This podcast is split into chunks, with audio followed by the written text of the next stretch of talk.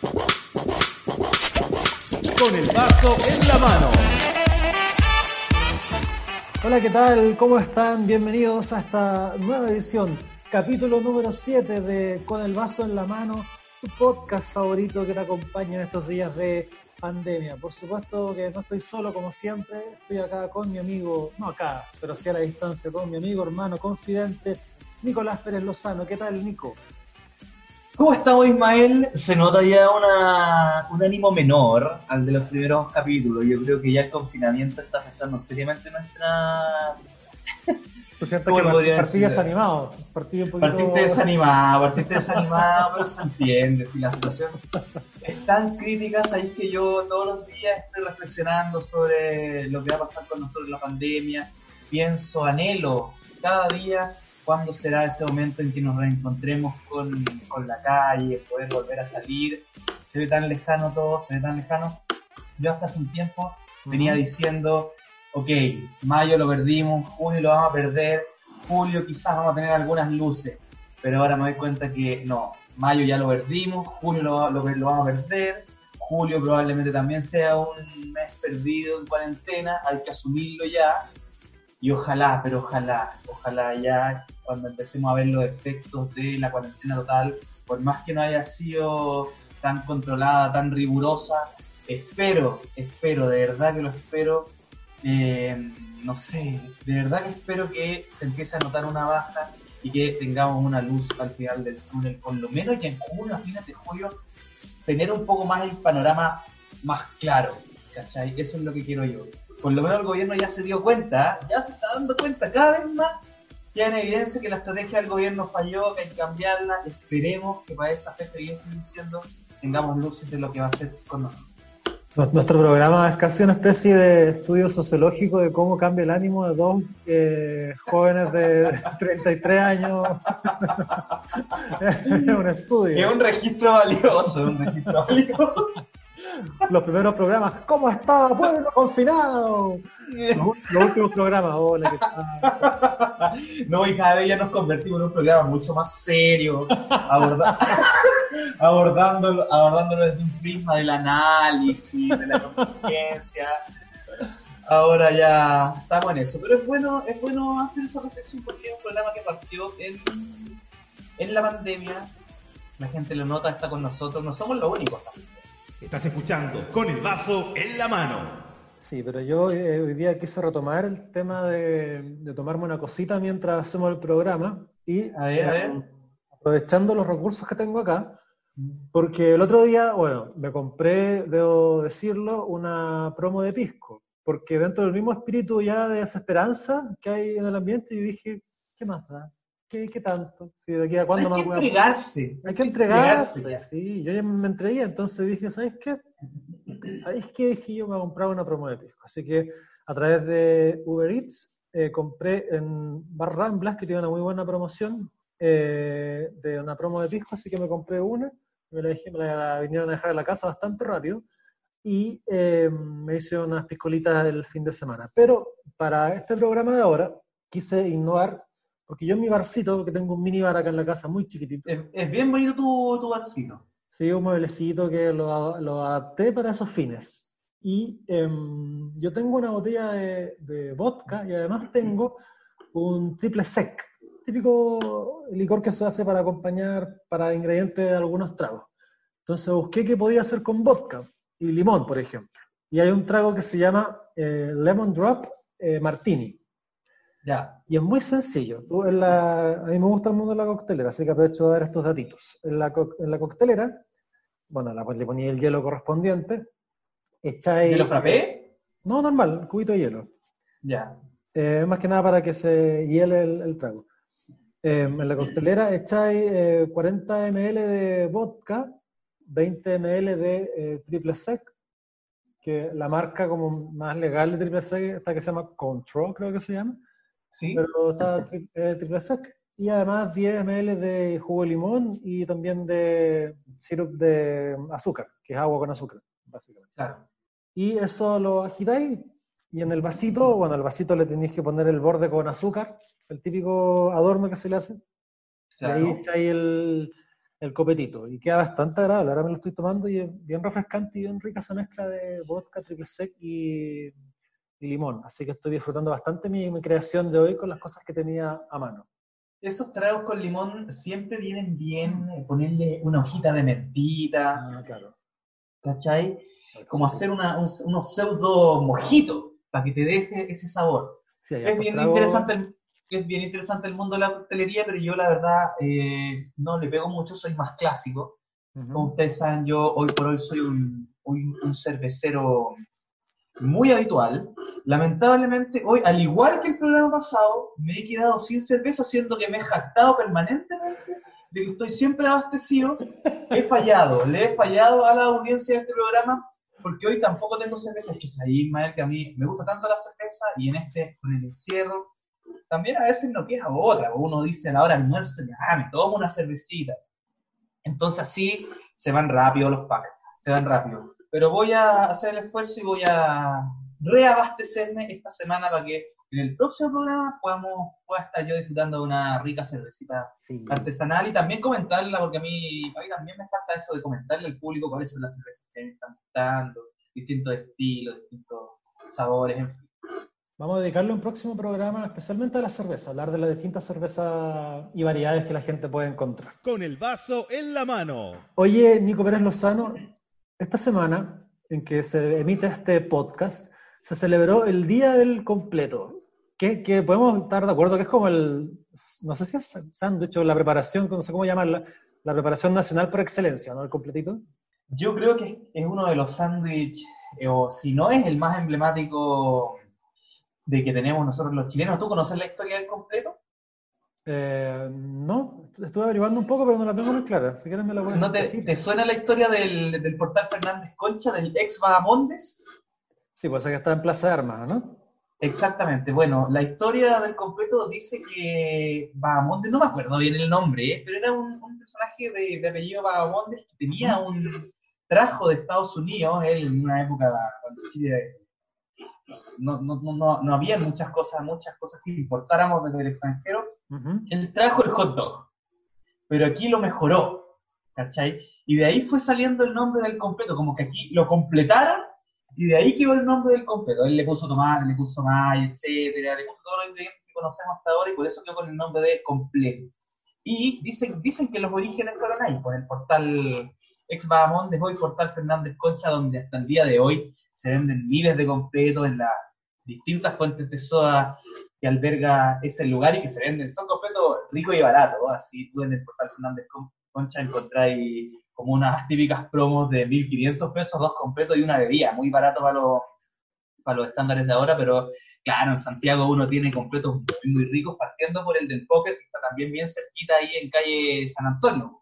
Está cerquita, y, pero retomando lo del portal eh, Fernández Concha, em, es básicamente como un bulevar del, del completo. Hay- Completo. Hay, hay mucho lugar, yo hace poco, bueno, hace poco, el, el año, creo que no sé si fue el año pasado, sí, el año pasado.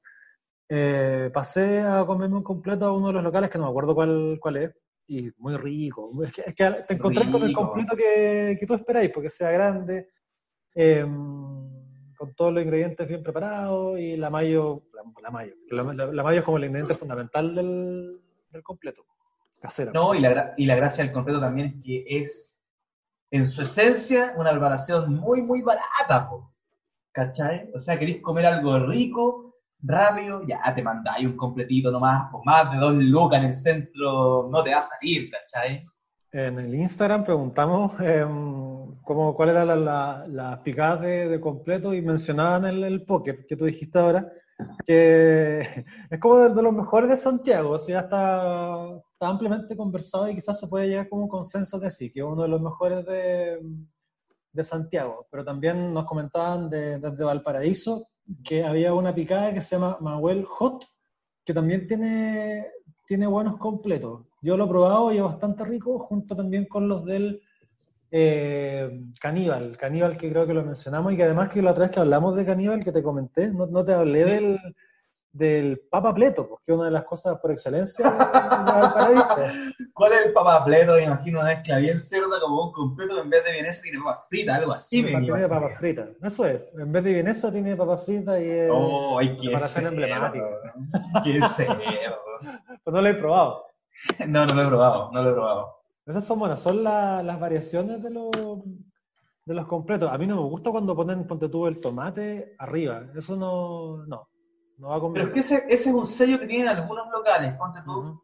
El dominó es de, es de las sangucherías, más allá de que hoy se haya convertido en una franquicia y todo, todo el tema, eh, es, de una, es de las sangucherías que optan por ponerle el tomatito arriba. A mí igual me gusta, me gusta ese estilo. Me gusta ese estilo de, del tomate arriba de la palta, aunque claro, te genera ciertas complicaciones a la hora de pegarte los mordiscos, eventualmente se te termina desarmando. Pero sí, me gustan los locales que optan, optan por poner completo sobre la palta, porque es un estilo diferente. Ujú. ¿Te- ¿Pero te gustan los del dominó? Mira, dentro de todo, no, encuentro que no son un mal producto.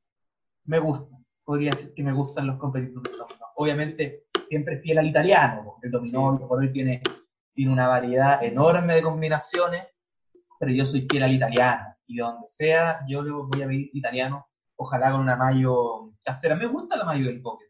Me gusta. O sea, del, del dominó, El perdón. dominó. Lo bueno del, del dominó también es que tiene buena variedad para gente vegetariana, porque yo he probado el completo que es para vegetarianos, no sé si son veganos, no, no estoy seguro. Eh, pero está súper rico, pasa, pasa, pasa bien piola el, el completo, porque la gracia es que está en la vienesa, para que tenga, para que sea eh, bueno y pase piola, y está bastante, bastante agradable. Otro rico Sí. también es el que, que lo hemos hablado también, el del el de- el Kika, otro bastante del- rescatable. El del Kika es maravilloso porque además de ser muy sabroso, tener ingredientes de, de mucha calidad, es un completo contundente, ¿cachai? Con harto tomate, con harta mayo, con harta palta, ¿cachai? Y bueno, el Kika tiene la gracia, y el Kika, porque es un lugar donde tú, tú- tú- tú además lo podís, lo podís, te lo podís comer con unas papitas, con un chopito, y así vais sumando, pues, qué más rico, hoy. Hablo, eh, me recuerdo al Kika, me imagino un completo del Kika y, y empiezo a, a babear.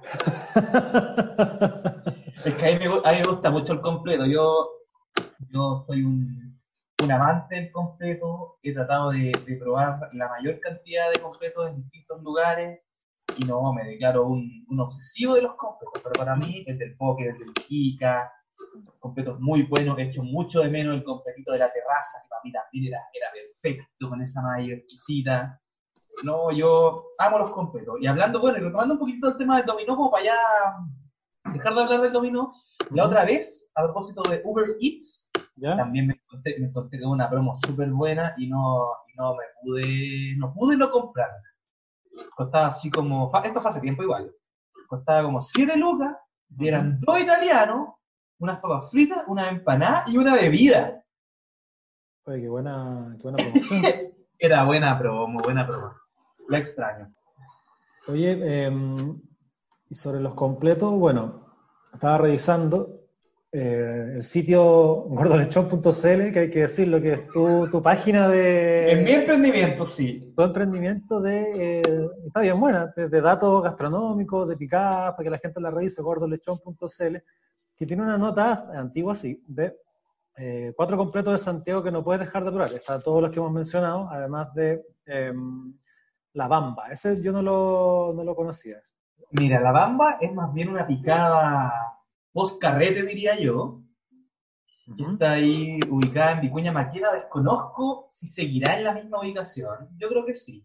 Parece que ahora tienen otro local, Ah, pero en la bamba, la grasa. Ahí sí, ahí sí que te echan una palta entera al completo.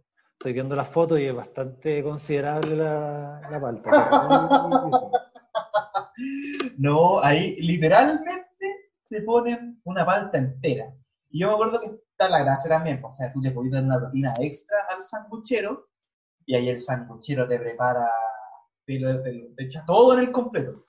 ¿Cachai? Yo me acuerdo que era la gracia de la banda. Era un completo bastante rico, bastante rico. Obviamente no era de, no era de mucha calidad, por ejemplo, a la hora de hablar de la salchicha, porque uno se encuentra de repente con salchichas medias deficientes, pero en su conjunto funciona súper bien igual.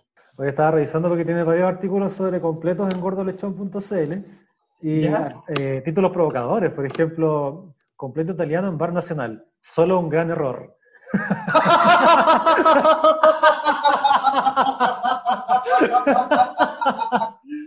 Bueno, el bar nacional es de esos lugares que ponen el tomate sobre la, sobre la Ahí está, sí, es verdad, la foto, esta es la foto que tiene. ¿Viste? ¿Viste? Completo hecho a la antigua, a la antigua, fuente de soda antigua, ¿no? Y el del bar nacional es bastante rico. Son, son completos un poco más caros que, que el promedio, pero Ujú. te das cuenta, ¿por qué? Porque la salchicha se nota al tiro que es de mejor calidad. Me gustó este titular porque estoy muy de acuerdo.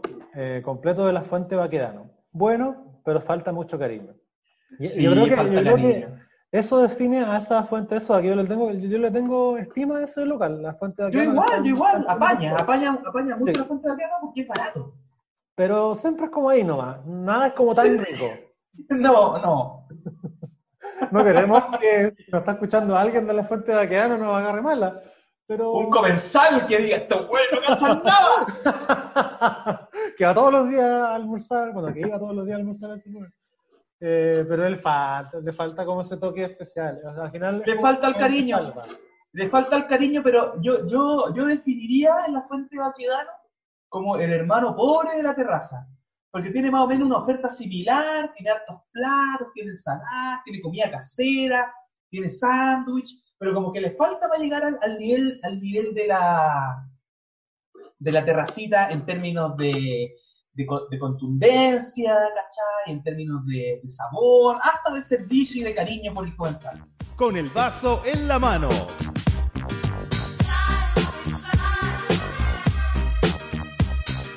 Hoy Ismael, hoy día es un día especial porque luego de seis capítulos se ha integrado a Con el Vaso en la Mano un amigo histórico.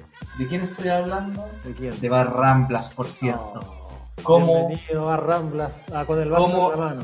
anhelamos volver a, a Barramblas? Pero ellos quisieron estar hoy con nosotros apoyándonos, así que les damos la bienvenida a Barramblas. Qué ricas son las hamburguesas de Barramblas, nos echan de menos. Se, mucho de menos la- las hamburguesas de Ramblas y la gente, bueno, si bien ahora por supuesto que está su local de Manuel Montt, eh, 370 está cerrado por razones obvias. Eh, de todas formas está disponible en Uber Eats y Rappi y la gente puede eh, ingresar a la aplicación antes que, antes que el toque de queda, por supuesto. Eh, la gente puede ingresar a la aplicación y ver las distintas alternativas, porque además de los bebestibles, como les contaba al principio del programa, que yo me pedí el otro día una promo de piscola que me costó 9.000 y algo, y viene la botella de litro, eh, seis latas de Coca-Cola o de la bebida que tú queráis, y además dos kilos de hielo. Está bastante buena la... Bien la bueno, promo. bien bueno. Sí, eh, hay- muchos otros tragos, pero también está eh, uno de los fuertes que tiene el bar, que son las hamburguesas que están bastante buenas. Una de las que es bien ricas es la London Burger, que la gente se puede pedir. Esa tiene ¿Qué tiene? hamburguesa, que nos va a dar hambre, pero igual, hamburguesa, queso, queso mozzarella, berros, tomate cherry, mayonesa casera, pimienta fresca, mostaza, cebolla caramelizada. ¡Ay, qué rico! Bueno, nosotros podemos dar fe de la calidad del producto que estamos contando. Tanto tiempo ahí disfrutando del producto de Ramblas, también de las mechadas. No sé si en, no sé si en, en las aplicaciones estarán disponibles también las mechadas, pero puta que se echan de menos también. Sí, pero ahí la gente la puede revisar y ver todo lo que hay, porque son muchas alternativas. También está la, la clásica ya Rosemary Mushroom Burger, que también bastante buena. Hamburguesa, soya caramelizada, queso mozzarella, queso mozzarella fundido, eh, champiñones salteados al romero. Esa también es rica. ¿Tú la has probado? Yo las he probado todas, yo las he probado todas. Son todas muy ricas. Son bastante buenas, así que la gente que se meta, además que por estos días eh, Rambla está de aniversario, está cumpliendo un año más de vida. Eh, ¿Te acordás que una vez cuando hacíamos el vaso en la mano desde Ramblas, eh, hubo una vez que hicimos el programa desde el aniversario de Ramblas, de toda la fiesta, con eh, nuestro amigo Felipe Palma, que estaba a cargo de la transmisión, eh, y tuvimos de invitado Saludos para Felipe Palma. Felipe Palma, gran abrazo Felipe Gran Palma. valor. Gran valor. Y esa vez tuvimos de invitado a Cristian Pino, ¿te acordás? Cristian Pino, hoy el pololo de la vocera de gobierno, transformado a la derecha.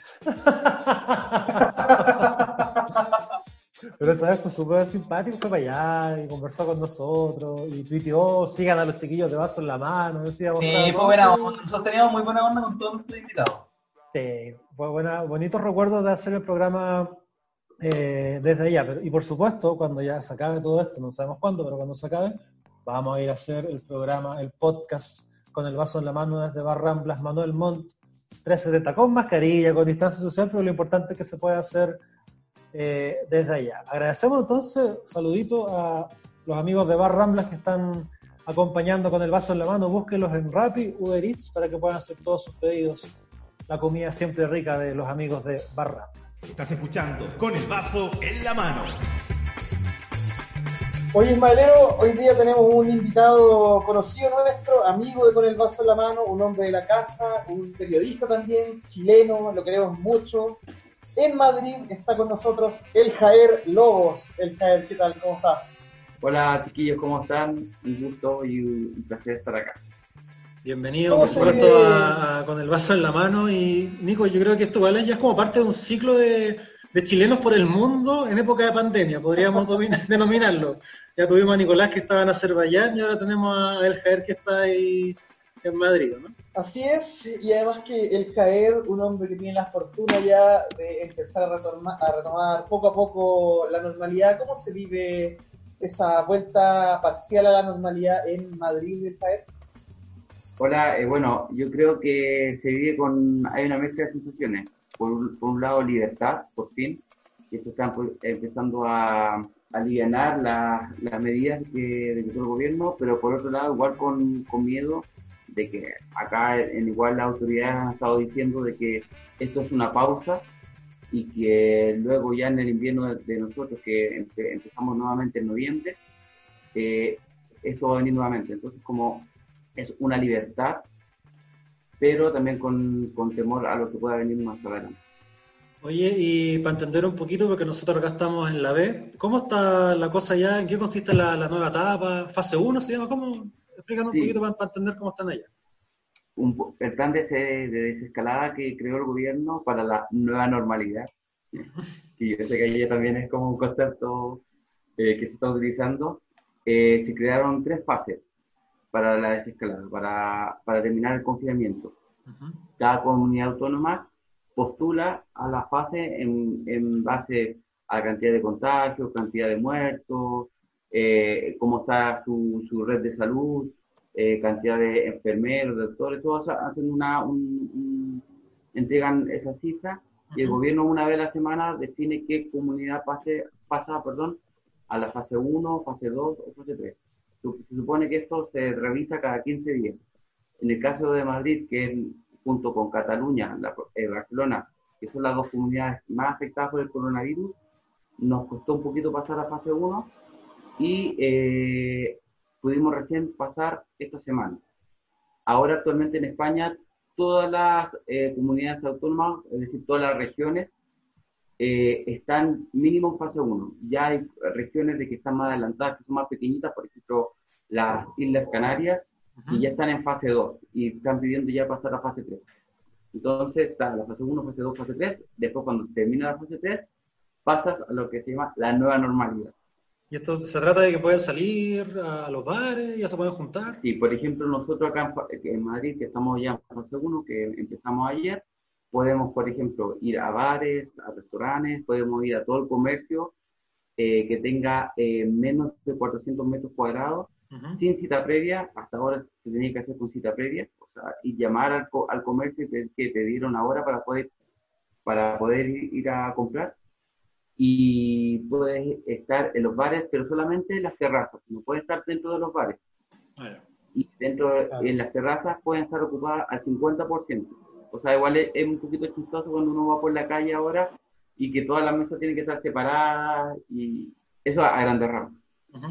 Oye, Jair, ustedes pasaron por una situación bien crítica que podría ser como la, la que vamos a vivir ahora nosotros en Chile. Más de dos meses en una cuarentena súper estricta, eh, ahora se podría decir que nosotros estamos recién empezando como a, a liberar esta, esta batalla. ¿Cómo, ¿Cómo se vivió, cómo viviste ese periodo en Madrid donde, eh, como te, como te dije recién, había sido una cuarentena muy, muy estricta, porque aquí nosotros tenemos cuarentena, pero la verdad es que todavía ni siquiera parece cuarentena.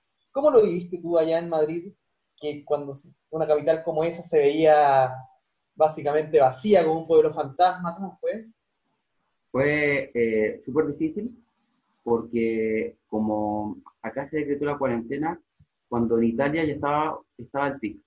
Y acá dijeron en un principio las autoridades de que no nos iba a afectar tanto. Acá igual hay crítica al gobierno súper fuerte de que no, no, no enfrentó bien la situación. Eh, entonces, lo que pasó es que yo estaba trabajando y ya era un rumor de que en cualquier minuto se venía, se venía súper heavy. Y fue un, viernes por la tarde que cadena nacional del presidente del gobierno quien usó, anunció estado de alarma. Con, con poquitos casos para lo que vendría, iba a venir después. Y eso significó que desde ese día, desde el día viernes 13 de marzo, todos nos tuvimos que eh, enclaustrar y, eh, y se iba renovando el estado de alarma y el confinamiento cada 15 días. Entonces, por un lado, era preocupación. Por otro lado, ver, yo vengo de Chile, por, acostumbrado a, la, a cómo funciona todo en Chile, entonces, eh, ¿qué iba a pasar con los trabajos, con todo esto? Que, que, que uno inmigrante igual no, no conoce tanto la, la, legalidad acá. Entonces, a mí me, me sorprendió de que dentro de todo, el país, cuando decretó de, cuarentena, la gente tomó como un, no sé, no sé cómo decirlo, como un, un valor, como la responsabilidad de que tenemos que cuidarnos entre todos. Y a nadie se le ocurría andar saliendo. Había policía, sí, la policía estaba muy fuerte, o sea, fiscalizando muy fuerte, pero no era, no había que llegar al extremo de llevarse detenido gente, nada de eso. La gente por sí sola tomó la, la iniciativa de cuidarse, de cuidar al entorno. Se hicieron iniciativas para, por ejemplo, los adultos mayores que vivían eh, solos, ir a dejarles comida, todo eso. Entonces, como que la sociedad, creo que pese a que el gobierno no, no, empezó, no empezó a reaccionar muy bien en un principio, la sociedad reaccionó muy bien, así como una, como una responsabilidad social muy grande. Y por otro lado, también hubo, que fue muy bonito también, que la gente acá valora mucho lo que es sanidad pública. Acá, hasta el millonario se atiende a la sanidad pública. Y el español está muy orgulloso de la sanidad pública. Entonces, acá, ahí empezó, al segundo día, tercer día de, de confinamiento, empezó a, a, crearse lo del aplauso espontáneo a las 8 de la tarde, de que la gente salía a aplaudir, ponía carteles en, en los balcones como defendiendo la sanidad pública, eh, un, montón de, un montón de iniciativas. Entonces yo creo que es una gran enseñanza para, para mí de que las cosas puedan funcionar, de que es responsabilidad del gobierno también, pero también es responsabilidad de la gente y también de un, la importancia de un sistema de bienestar. Y eso es lo que yo miro en Chile, porque ahora yo estoy mirando lo que pasa en Chile, porque acá ya vamos saliendo, como ustedes dijeron, pero a uno es, es heavy porque a mí me da más miedo lo que pasa en Chile que lo que pasa aquí en España. Porque yo sé que el sistema acá me protege. La sanidad pública, que es gratuita, tengo derecho a una sanidad pública gratuita, tengo derecho a, una, a un a que el Estado me cubra, me está pagando mi sueldo normal, el Estado me está pagando un sueldo normal y no me lo está sacando del, de mi subsidio de desempleo, ¿cómo se dice? Seguro de Santía. El seguro de Santía, el seguro de Santía no me lo está sacando, o sea, el Estado me está, me, me, hizo un cálculo de los últimos seis meses de mi, de mi sueldo y me está pagando un 80, 70% de eso que al acá está bastante bien.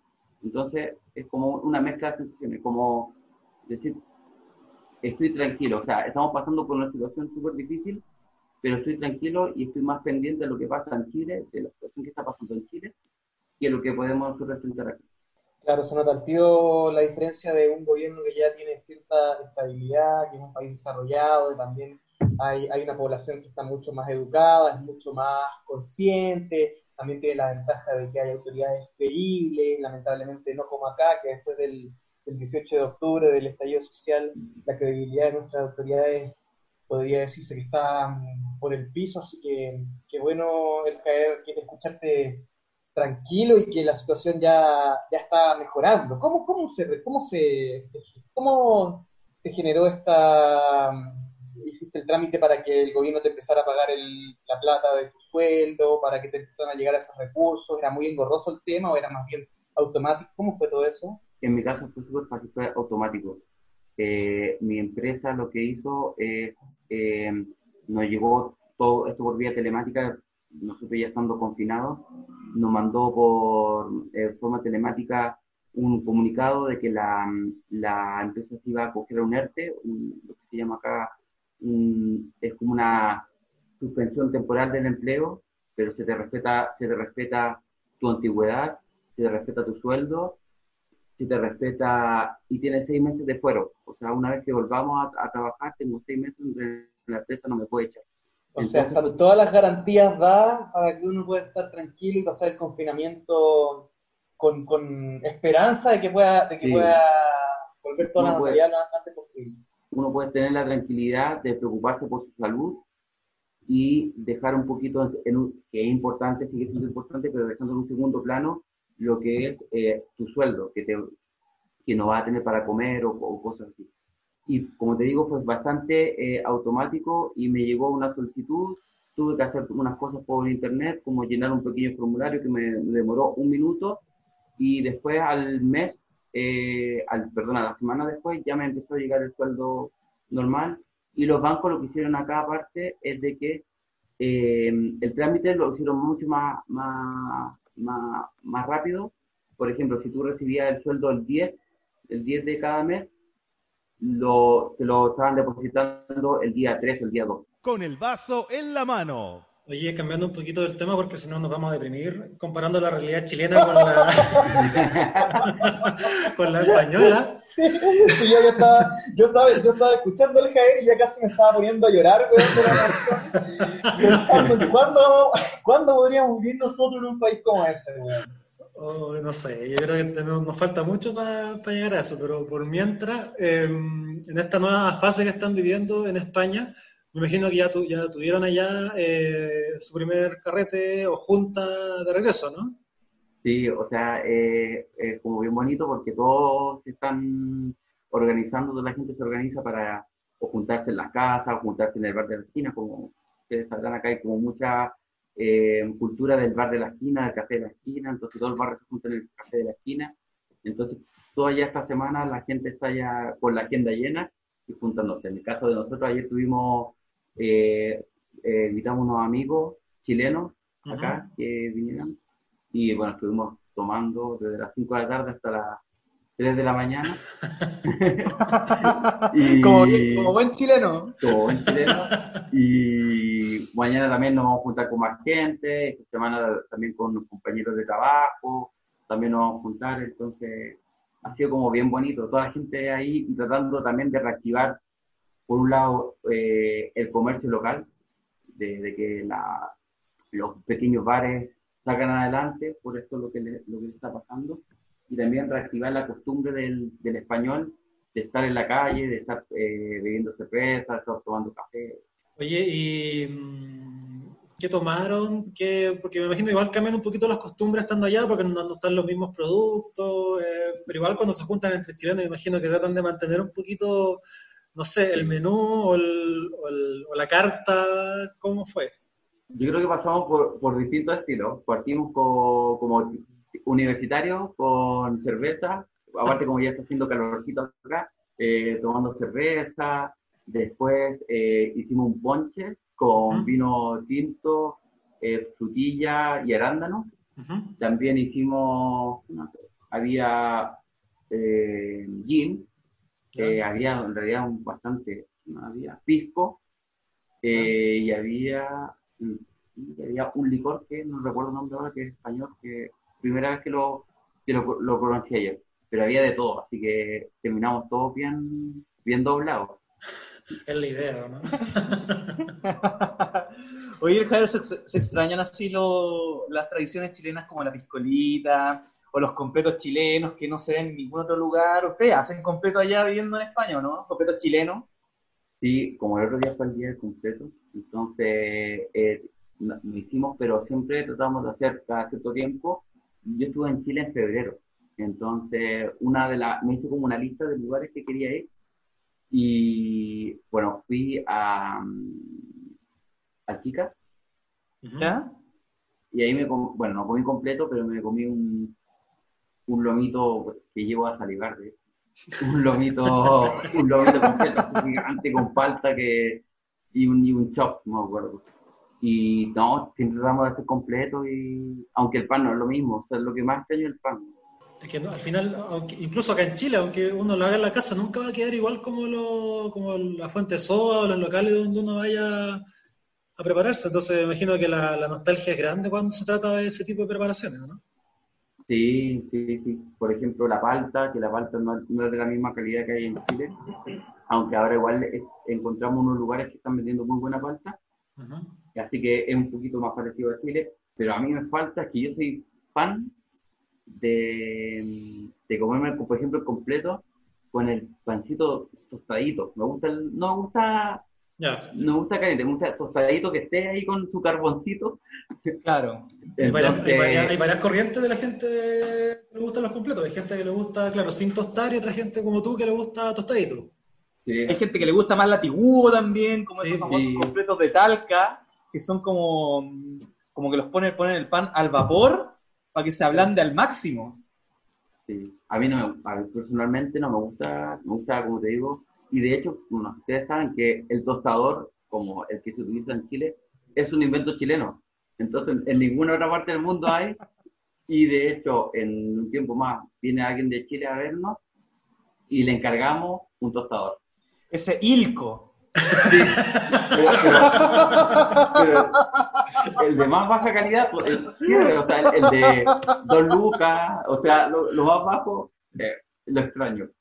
Oye, ¿y cómo es la vida de un chileno promedio vi- viviendo allá en España? Ya, ya está ahí metido en la, en la tapita, en las papitas bravas, en la cañita después del trabajo. Imagino que ese es más o menos el estilo de vida de, Sí. de un latino allá, que se, se- se convierte al final en un, en un europeo, en un español. Sí, o sea, es que igual los españoles tienen esa raíz latina, como que los, también tienen los Claro. italianos, entonces como Claro. que igual nos parecemos bastante. La diferencia que yo siento que acá disfrutan más la vida que en Chile. Entonces, eh, acá tú vas por un, café un día de semana y tú ves desde el, desde el jubilado que se junta con su grupo de jubilados amigos y están todo el día con métele caña, con tapa o con café. Y acá hay mucha, lo que me, gusta mucho, y he tratado también de, de- hacerlo también, es que acá hay, toda la vida está alrededor del bar del bar. Entonces uno va a desayunar en, en- en el bar del barrio, entonces sus churritos con café, sus tostadas con tomate y jamón serrano, como lo más típico, y aceite de oliva. Después pasa a la hora del almuerzo, que te, te vas a comer tu menú del día, eh, eh, que, es un menú bastante potente, que acá comen bastante potente en los menús. Y después te pasan por la tarde a la hora de la merienda, su cafecito con su, con su churro o con algo dulce pequeñito.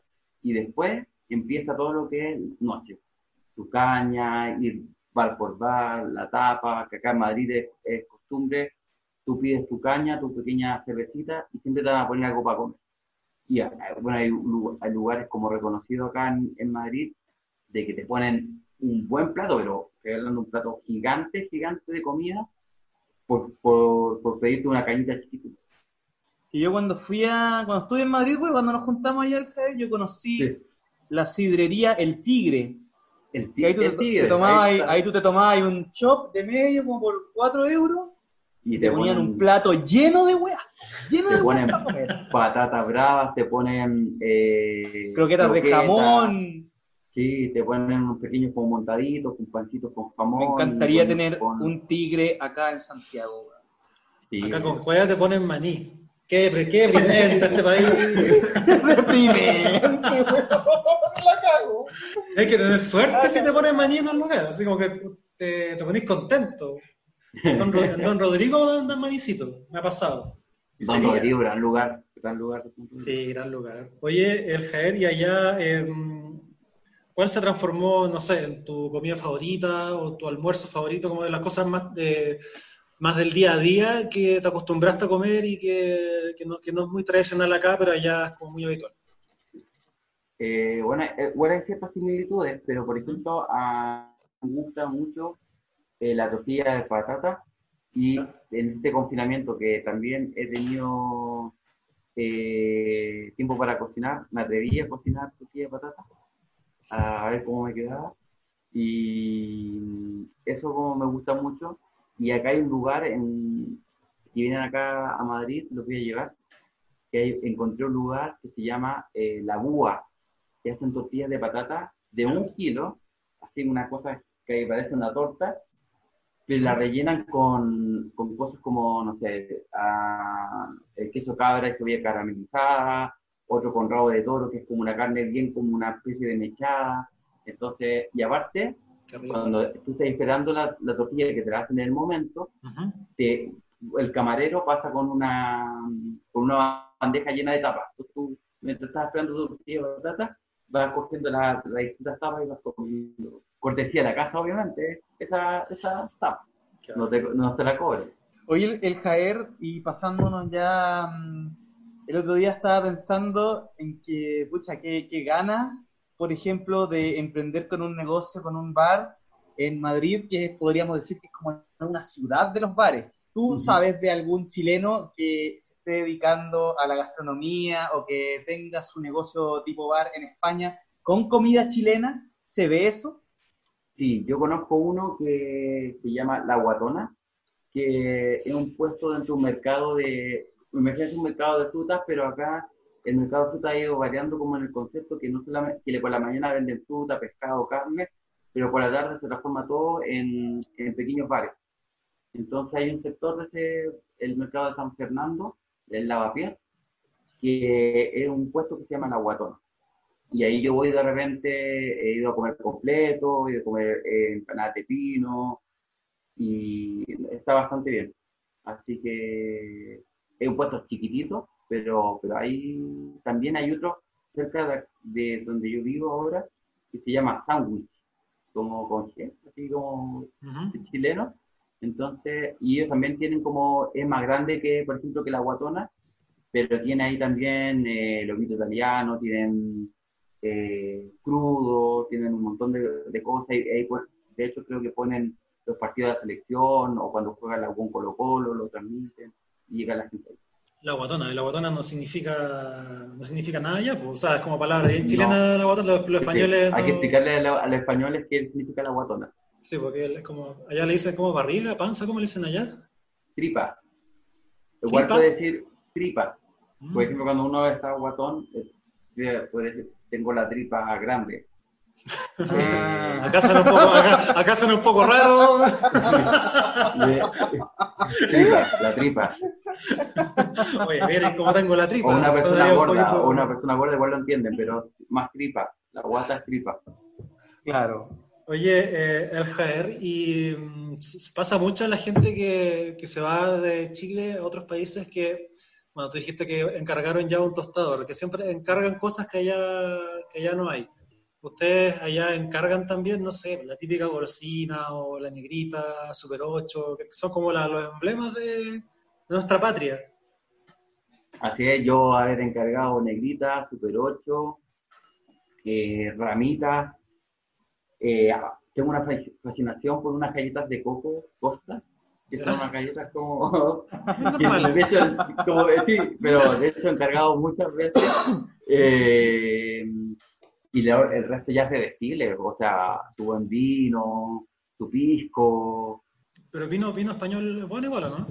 es bueno, o sea, es muy bueno, pero es distinto al chileno. Yo encuentro que el chileno tiene más cuerpo eh, y de hecho creo que, tiene- que el, el vino chileno tiene más alcohol, es más, es más fuerte. Entonces, por ejemplo, a mí personalmente un vino español me gusta, pero por ejemplo, si quiero comer carne, me gusta más un, un vino un vino chileno. ¿Se ve harto el vino chileno por allá? Mira, llega, yo he visto eh, en supermercado, he visto casi, bueno, ¿puedo decir marca? Sí, entonces- No tenemos ningún conflicto de interés. Oye, pero igual puede llegar un auspiciador, quién sabe. Bueno, eh, ya llegará, ojalá. Oye, eh, Casino del Diablo, Gato, y Misiones. He visto en supermercados y luego ya en tiendas de vino más, como más especializadas, más gourmet, he visto vinos más, no sé, más, como más orgánicos.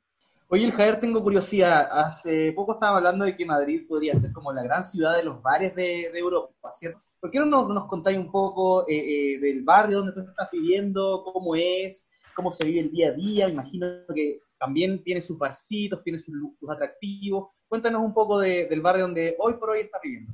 Mira, yo me acabo de cambiar. Yo me cambié eh, días después de que se liberara el- el- la cuarentena. Alcancé a cambiarme y vivo en el barrio de Malasaña. No sé si les suena. Y el Sí, barrio sí. de Malasaña es un barrio que tiene mucha actividad, mucho bar, mucho restaurante, pero también mucha vida familiar. Entonces, si bien ahora no te puedo hablar mucho de cómo he venido, cuando como estaba viviendo acá durante un tiempo, he venido acá una vez a, a tomar algo, pero ahora recién lo estoy como descubriendo. Lo que sí te puedo decir de que hay mucho ambiente, como por ejemplo los vecinos son súper sociables, el vecino sale, saca, sale a tocar guitarra, ukelele, eh, hace como un concierto para los vecinos, la gente sale a sus balcones a tomar cerveza. En el día de ayer un tipo se puso a tocar teclado en medio de la calle y todo el barrio aplaudiéndolo, entonces como hay, hay mucha vida y, y estoy esperando eh, descubrir más, más, más lugares de, de Malasaña, que en Malasaña en cada, en cada esquina hay, hay un bar y hay distintas opciones gastronómicas, no solamente españolas, sino de todo el mundo. Oye, ¿y te ha costado acostumbrarte a esa forma de ser española que es un poco más, más viva que, que lo grisáceo a veces que es la personalidad del chileno? Es que yo creo que, no, yo creo que es fácil acostumbrarse, llegar a un país que disfruta tanto la vida. O sea, si es que no te acostumbras, igual es como que yo creo que tendrías como repensar qué, qué problema tienes. Eh, lo, lo que, lo que sí, eh, de repente igual a uno le salen los, los chilenos medio grisáceos. Sí, por ejemplo, de- como acá son bien, hablan muy fuerte, entonces, eh, como si están hablando tan fuerte que hablan, no me quiero enterar de todo lo que pasa.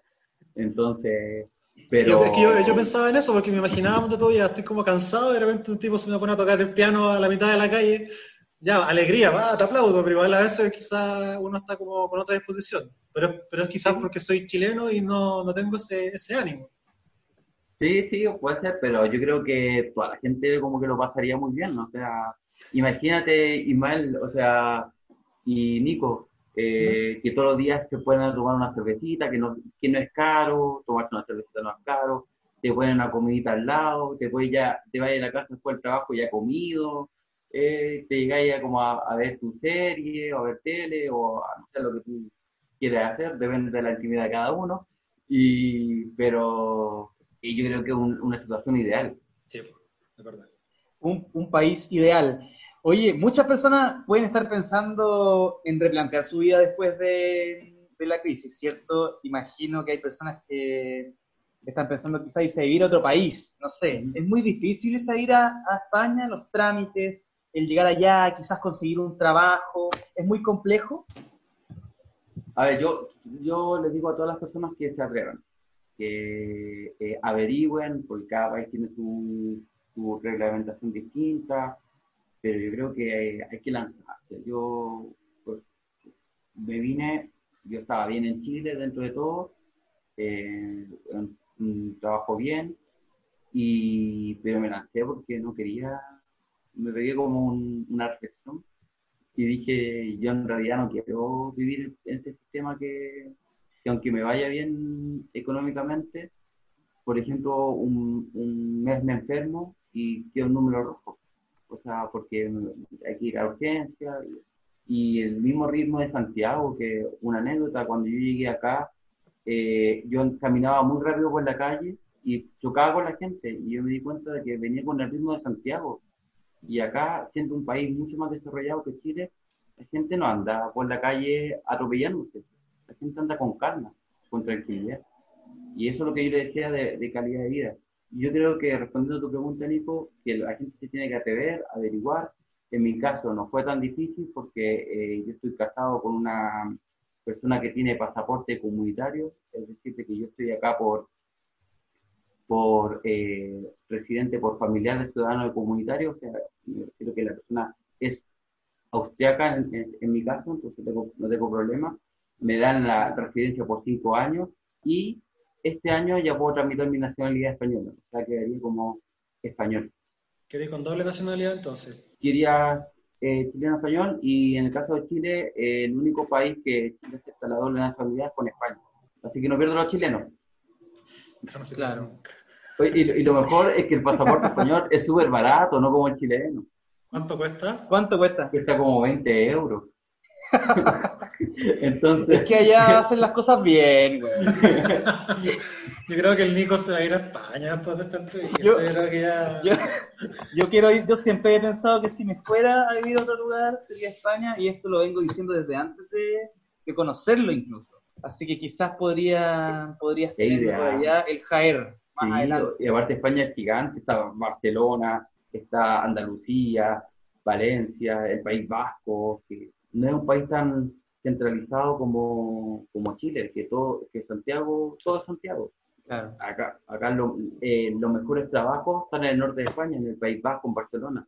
Ya, entonces, Javier, la recomendación para quien esté pensando, tenga la duda, me voy o no me voy, que se atreva nomás. Darle, se Sí, puede. at- atrévanse, sea España, sea Australia, sea el país que es, que se atrevan, toda la vida es una, de que hay que disfrutarla. Y aparte, si te va mal, que te vuelvas a Chile y, y ya está, o sea, no hay ningún problema.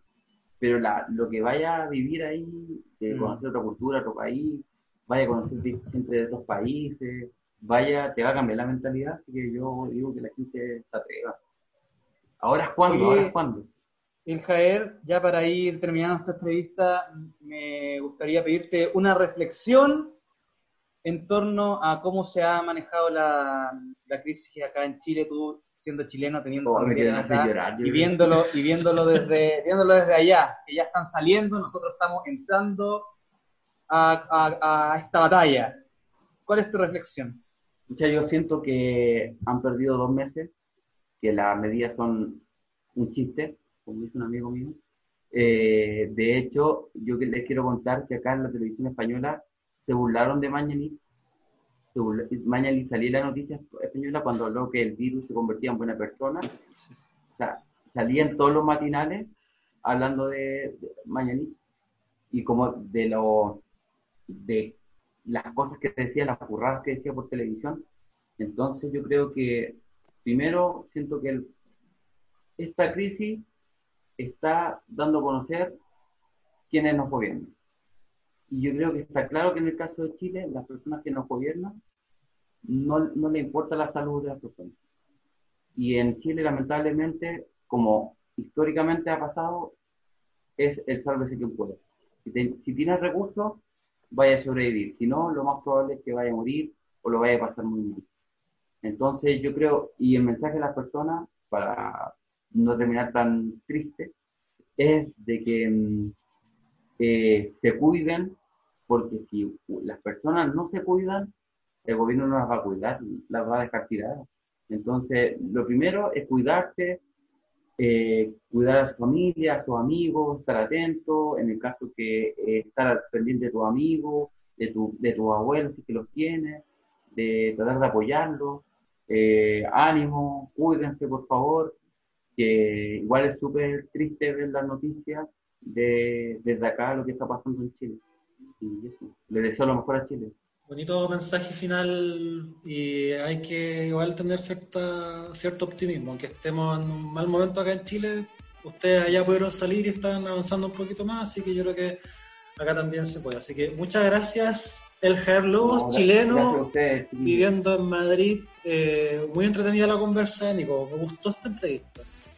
Sí, a mí también, y cada vez me dan más ganas de irme a vivir a, a Madrid.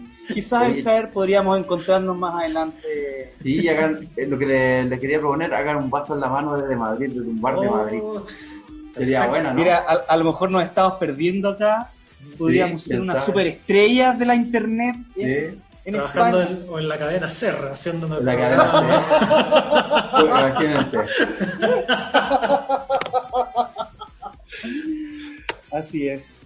Ya, pues, Jair, un abrazo muy grande allá eh, a ti y a Paloma, tu esposa. Muchos cariños a ustedes dos. Muchas gracias por la invitación y un abrazo y mucha suerte. Lo voy a seguir escuchando en el, tu programa, que está muy bueno. Vale, y sigue disfrutando en España, ahora de nuevo con el vaso en la mano, ahí en los barcitos madrileños. Gracias, chicos. Estás escuchando con el vaso en la mano. Ya, arroba Nico Pérez Lozano. Llegó el fin de este séptimo capítulo de Vaso en la Mano. Mira cómo pasa el tiempo, volando. Se pasan, se pasan rápido los programas de Con el Vaso en la Mano, si bien de repente hab- hablamos cosas medias dispersas, pero ya cada vez estamos agarrándole más el vuelo, volviendo a, llevar, a tener esa dinámica eh, entre nosotros dos y nos ayuda también conversar y conocer las experiencias de los distintos entrevistados. Hoy estuvimos conversando con el Caer, amigo también, hombre de la casa, hoy viviendo en España, en la primera etapa de la recuperación de ese país después de la pandemia. Está todo bien, nos pone contentos de haber hablado con él, esperamos que ese sea el futuro que nos depara para poder pronto volver también nosotros a, a salir a las calles y a reencontrarnos en todos los lugares que nos Está buena esta, esta especie de ciclo que estamos haciendo de chilenos viviendo la pandemia en otros países. Quizá buscamos más casos y, y los tenemos ahí eh, como entrevistados en próximas ediciones de Con el Vaso en la Mano. Yo cada vez que, que converso con gente chilena que está en el extranjero me dan más ganas de emigrar de este país. Sí, lo Lo noté. ¿no? Lo noté en la entrevista con el Jaer que estaba preguntando como, oye, ¿y ¿cómo se hace? ¿Qué tal? Es que es una, es, una, es una idea que yo tengo hace mucho tiempo metida en mi mente, pero no, no había tenido el ánimo de ejecutar hasta ahora con este gobierno que nos tiene ahí sin ninguna certeza de cuál va a ser nuestro futuro. Estoy totalmente decepcionado de la clase política en general, así que por eso yo estoy pensando en, en migrar. Eh, bueno, pero por mientras eh, hacemos vaso en la mano y tratamos de alegrar un poquito todo este ambiente tan oscuro que hay por estos días en Chile y el mundo. No sé si gente de afuera que nos escucha, pero por lo menos acá en Chile. Oye, el Instagram, vaso en la mano, Twitter, vaso en la mano, Facebook con el vaso en la mano, hasta todas las redes para que se comuniquen con nosotros. Estamos en Spotify, en iTunes, para que, eh, nunca sé cómo se pronuncia, iTunes, ¿cómo es? Tú,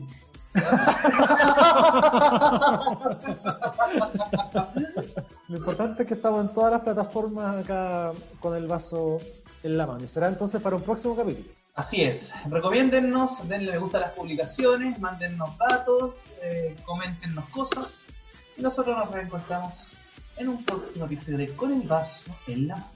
Y, conté, y contéstenos cuando hagamos preguntas en la historia de Instagram, por favor. hagamos de esta relación dinámica. ya, un abrazo a todos y nos vemos en el próximo capítulo. Chao, chao. Con el vaso en la mano.